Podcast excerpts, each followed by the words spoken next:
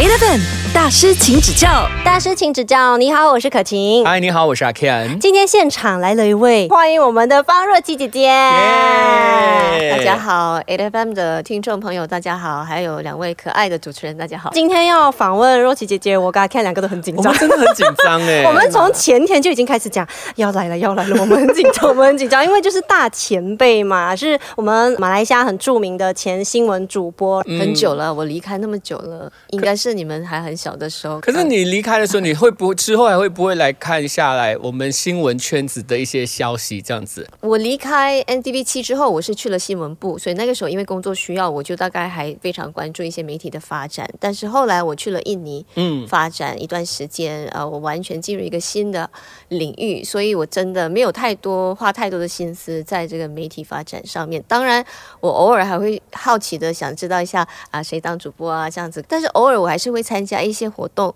呃，比如说一金狮奖的颁奖典礼啊。嗯然后后来我也是担任这个言下温情的主持人，对，然后演得奖我们有，而且我们有得奖。对对二零一七年的时候，若琪姐姐就得了金视奖的呃最佳资讯节目主持人奖。对，那个时候我就认识了可晴，所以我没有说完全的离开。之前也是曾经主持过不同的节目嘛，然后其中一首歌，呃，一首一档节目的主题曲我还记得哎，哒哒哒 Angel，寻找天使。这个我真的是跟我妈妈一起在家里看到哭哭的。而且《寻找天使》算是你自己设计的一档节目哎，我对那时候印象很深刻。对，真的那个是在我离开之前的，我非常用心的一个节目。那个时候，我觉得说我有的资源是 airtime，我怎么样利用这个资源来换取一些便利，让那些需要的人帮助到他们，可能可以索取到一些资源。然后，当然有其他节目也是这样类似的精神。我觉得，嗯，大家可以多利用这些善家这种 airtime 来换取一些社会所需要的资源，那是一个非常好的一个方式。我觉得这就是为什么若琪姐姐很受大众敬仰的一个精神，就是你不只是播报新闻，你是用自己的能力，然后去帮助更多的人。那其实我自己在做功课的时候也知道说，你在开始播报新闻是以英文和马来文开始来做这个播报员的。对其实那时候为什么会呃入行？是你之前就是修读新闻系的吗？我大学的时候是修大众传播，嗯嗯，在我要毕业的时候，NDB 七在开始寻找新血，嗯他就到我们大学来啊、然后我们一堆的同学就一起去应征。我后来呢，就是被录取，非常幸运的，然后我们就一起被派到。这个美国去参加一个短期的训练课程，哦呃，可是我回来的时候是只是做英文跟马来文，过了一大概一年的时间，公司的这个高层就想说，可能要考虑一下，探讨一下制作中文新闻的这个可能性。然后我是公司里面唯一一个，呃，除了双语以外，其实双语也是非常少的，在嗯众多的主播当中，其实就只有三位可以。双语，英语跟马来语，嗯。而我是唯唯一的华人，然后这个重任就落到我身上来，然后我就去制作了华语新闻，and then as people say, the rest is history。嗯。呀，接着就非常开心跟荣幸的，大家都非常喜欢那个节目。Eleven 大师，请指教。觉得新闻主播其实很厉害的一点是，必须要抱这个很中立的角度去播报那个新闻。可是有时候我们看到一些新闻，你真的是内心有很多的情绪很激动的时候，你怎么样在播报的时候还可以完美的控制你的那个情绪跟语气？我觉得这个真的好难哦。这个会不会是大家受了那个电视剧的影响，觉得说所谓的主播要完完全全没有情绪的？我觉得这个东西可能有商榷的一个余地。嗯嗯比如说，在我受的美国的训练当中，他是说你一定要诚恳，哦你要诚恳面对你的观众。当然，他不希望看到你情绪失控，但是你要诚恳的去面对你的观众。这一则新闻是比较悲伤的，你要显示出你的关心。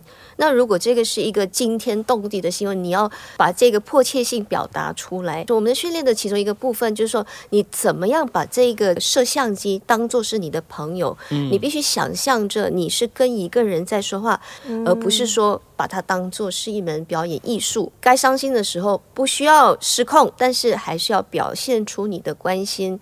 该觉得愤怒的时候，也不需要拍桌子，嗯但是可能你要表现出你的正义感。嗯，但是那个拿捏当然要很重要。作为一个主播，你的呼吸可以影响你的观众。嗯比如说你对这个呼吸，比如说你读的太过呃急促的话，那个可能有人有心脏病的话，可能会心脏病爆发。看了也很着急。所以我们的训练的一个基础是说，人家要把你当做是一位朋友，他打开他的家让你进去，你去拜访一个朋友，然后你把这些啊、大小新闻告诉他，你要以这样的身份去跟他沟通交流，而不是说我是一个权威，我来压迫你或者是什么，我们是平等的，所以你要想象这种关系。所以就回到你的问题，你怎么保持中立？我觉得。更要达到的一个效果是诚诚恳，恳，做一个朋友的关心啊，或者说一些嗯觉得有比较需要正义感的地方，或者感同身受的，都可以表现出来。嗯，所以会不会是需要很多的感受力啊？去感受不一样的情况，因为有一些情况可能距离我们很远的，我们没有那种很真切的那种感觉。很多时候，播报员跟主播之间的一个微妙的差别在于。当你本身是那个去采集这一则新闻的人的时候，你就会知道说，你当下所碰到那个受访者的情绪，你才能够真实的表达出来，而不是人家写了一篇稿让你读。我打个比喻，应该是那个嗯海啸，嗯你记得吗？这个印尼的海啸非常、呃严重的一次，我还记得我去了那个采访了好几户人家，因为他们家里很多人就不幸的牺牲了。嗯，你知道吗？做媒体的媒体工作，有时候你是很残忍的，在他最脆弱，他的每一根神经都是非常的敏感的时候，我要问他一些非常非常冷血的一些问题，我觉得这个是没有办法。嗯，然后那个时候我就说，我先道歉，我说对不起，我可以问你一些非常重要的问题吗？嗯，你如果不要答是可以的，但是我必须问。我抓着他的手说，当你看到那个海啸来的时候，你的感觉是怎么样？他这一家好像是一不知道一家十一口还是多少人去参加一个 picnic，本来是去一个公园的，临时决定去海边。我现在讲的我都鸡皮疙瘩。就是这个决定让他全家就大概有三四个人回来而已，其中包括一个他抱在手里的婴儿。哎，然后我很讨厌我自己，我为什么这么残忍？可是我觉得我要让那个还原的真相，我必须这样子做。啊，这是其中一个而案子。且那是你的工作啊，你当下必须要对做这个，对、嗯我当然可以只用叙述，诶，可是我还是会问。嗯嗯，所以，当我接触到这个所谓的受害者之后，当你回来把这个新闻报给人的时候，你总不能所谓的像机械化的去呈现，因为你已经感受了第一手的情绪，你会很自然的流露出那种感同身受跟体恤他们的一个心态。Eleven 大师，请指教。你好，今天的大师请指教呢，一样除了有我可晴和阿 Ken 以外，还是一样有我们的方若琪姐姐。那想问呃，若琪姐姐，你在播报新闻的时候，如果你们真的出现犯错的时候，应该要怎么样去处理呢？当我们播报新闻的时候，常会犯错。那怎么样呢？我比较喜欢做 live，因为犯错了就可以继续 carry，不需要再改过，对吗？嗯可是你会觉得，哦，刚才我讲错了，可是观众是可以原谅你的。不足的地方，只要你诚恳的跟大家说对不起啊，你可能这边说错了还是什么，我觉得大家都可以原原谅的。而且现在选择这么多，很多这种所谓 on air 的这些 bloopers，、嗯大家反而觉得比较真实。你不哎是一个大家反而会更喜欢呢、你不是那个 AI 那种，嗯你知道吗？在呃这个新闻的领域里面嘛，比如说新闻播报员啊，就是其实或者是新闻主播，其实都是站在前线的。大家一看到就是看到你，你讲错就是你的问题，你报错也是你的问题的嘛。所以很多人都会给你这样子的一个既定的印象，就是新闻主播一定是要什么都对，什么都嗯，会的。不能犯错的。可是对你来说，你你对于这样子的一个 statement，你会怎么样去回应？当然，我们不要犯太多的错，这是一个标准。但是我们毕竟是人，而且你做现场肯定是会有出差错的，那是看你怎么临场、怎么反应、嗯怎么让这个化解化解这样的一个尴尬，这是看自己的功力。但我觉得说，现在我觉得可能人的要求反而是真实比这种所谓的表演来的更重要，嗯对吗？嗯嗯，因对，为我本身反而想知道这个人是活生生的一个人，我我不是说鼓励大家就开始犯错，然后再来打圆场这样子，只是说我们应该对主播啊，或者主持人啊，或者是 DJ 啊，这些都有这样的一个啊、呃包容。我所指我所指的出错呢，不是在于 facts。嗯啊，那个 facts 就是说那个数据，或者是说，但一定要对你的 data 一定要对，嗯嗯那是你基本的功课，嗯不要犯错。那可能呈现的时候讲错几个字，我觉得那个还可以。呃，以前当然语音是很重要，呃，这个我讲出来可能人家会骂我。呃，我觉得当然你可以掌握得到是最好。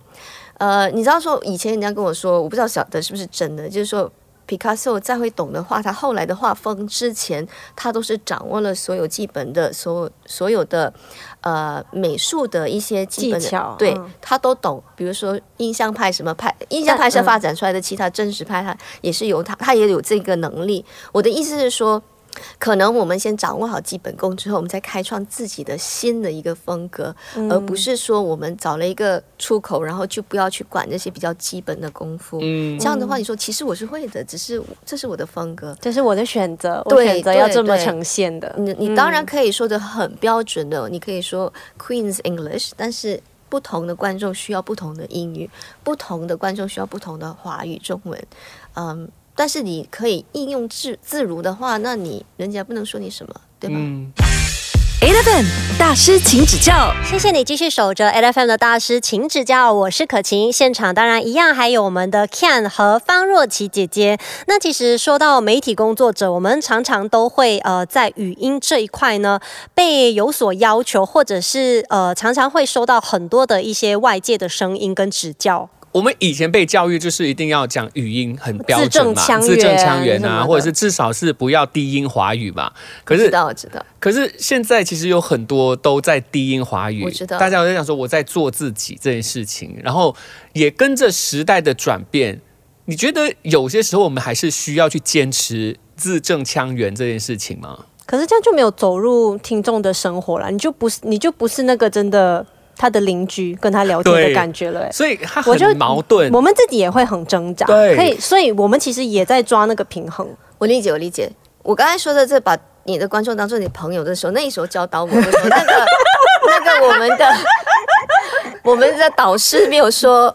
我可以随便用一些太过 conversational 的英文，他从来没有说，他只是说你还是用正统的英文啊、没有 gra- grammatical mistake，、嗯嗯然后你还是只是说你在呈现的方式的方面，你就当做是跟一个朋友来聊天、这样的一个处理，而不是说 Yo today 哦，不是这个意思 啊，也就就意味着，比如说你现在要采纳这个方针的话，或者风格的话，最好是把这个不要太过低音。嗯那因为我本身呢，我必须。呃，抱歉的跟大家说一下，我十几年来都是以英文思考。嗯我因为工作需要，所以我当然离开了这个广播很久。嗯嗯嗯如果我有一天我会回来的话，我会下很多苦功，我一定要呃确保说我已经回到了那个不是低音的嗯中文，然后才好回来。假设讲，我没有说我要重要重出江湖了。我的意思做一个是预告了吗？不是不是，假设有一天。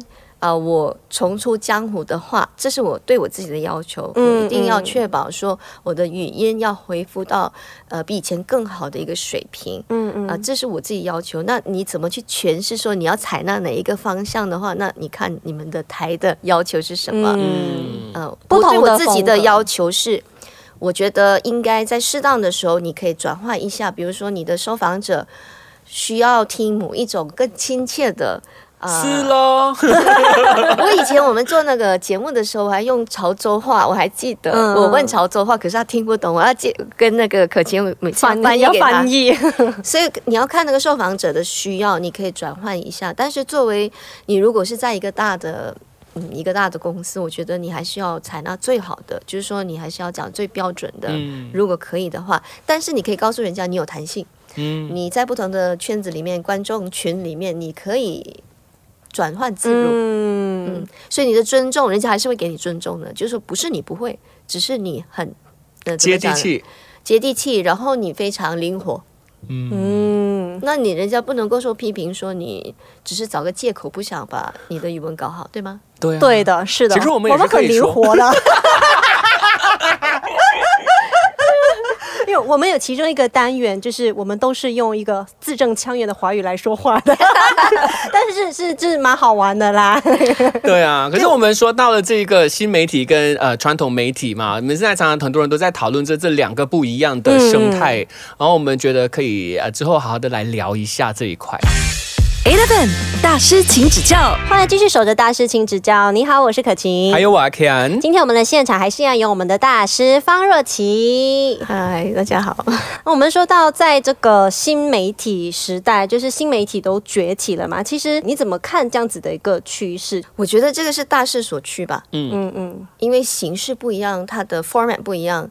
呃，我觉得大家各取所需。嗯嗯有的人喜欢看长篇的，有的人喜欢看浓缩版的，或者知道一些比较简化的一些简要而已。嗯所以我觉得它是可以符合不同人的不同的需求，嗯呃，而且它门槛已经很低了，嗯大家都人手一机，随便录一下就可能有一些 audio 或者是录像都有。嗯我觉得这是一个百花齐放，不同的搭配达到不同的一个效果。我觉得我们应该放大我们的心胸去接纳不同的形态，只要你有的是实力，无论你是人家有没有给你机会，因为以前的时代可能说哦我很有实力，可是电视台就是没有遇到这个伯乐，嗯那道门永远没有开。但是你现在不需要自己。可以当自己的伯乐。对嗯对，那你就自己去创造，剩下的你就只只能够怨你自己。如果你没有流量，就做的不好，就是自己了。对 对，你完全要扛起这个责任。其实这个间接也可以呃帮助更多的所谓时下年轻人有更多的管道可以去接触新闻。嗯，以前可能年轻人比较不爱看电视的新闻，嗯但是现在的话，他们手机划一划，哎，有可能不小心就会看到了，也让他们可以更了解现在时下在发生的事情是什么。嗯，但是我觉得啊，会引起了另外一些比较负面的问题，嗯其中一个应该就是因为它太短了。他没有办法跟你说来龙去脉，然后我们就很容易就因为他讲的这一句话就认定了他就是这样，所以这个会不会造成诶以后社会上面越来越多分歧？这有几看吧，因为我觉得这种所谓的现在的这个媒体的呃呈现方式有很多不同的 format，有的是长篇、短篇、极短篇。现在媒体所背负的一个所谓的社会责任，是可能自媒体人不太关注的，就是他的确保那个事情的真实性，你很、很少说能够追根究底。但是也有这种自媒体人，他可以花一个小时只谈一个题目，也是有人说自己本身就去找很多的资料，但是因为他是个人操作，没有没有那个 check and balance，你不需要把这个内容给交给某一个人去审查，嗯。所以他就可能有一个空间说可能会解读方面可能会出错，即便是在学术界，当你要做一份所谓的你要发表一篇的所谓的一些 journal article，你都是要有 peer review。嗯就找一些人来读一下，说你所做的这个这篇文章是不是这个文献有哪个漏洞啊，或者什么，你需要人家去检查一下。